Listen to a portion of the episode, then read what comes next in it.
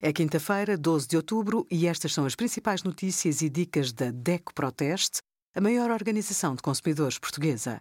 Hoje, em DECO.proteste.pt, sugerimos novas regras para publicidade e informação em sites e redes sociais, intolerância à lactose no bebê, causas, sintomas e tratamento, e os resultados dos nossos testes a 18 robôs de cozinha.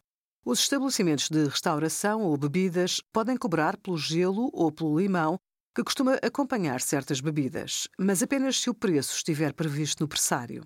Os restaurantes podem cobrar uma taxa por disponibilizar os talheres para a partilha de uma sobremesa ou os copos para servir um vinho trazido de casa. Neste caso, a cobrança só é permitida se houver correspondência direta com o serviço prestado. E a taxa do serviço também tem de constar do pressário. Quando fizer o pedido, deixe bem claras as suas intenções. Por exemplo, diga ao funcionário que a sobremesa é para partilhar. Obrigada por acompanhar a DECO Proteste, a contribuir para consumidores mais informados, participativos e exigentes. Visite o nosso site em deco.proteste.pt.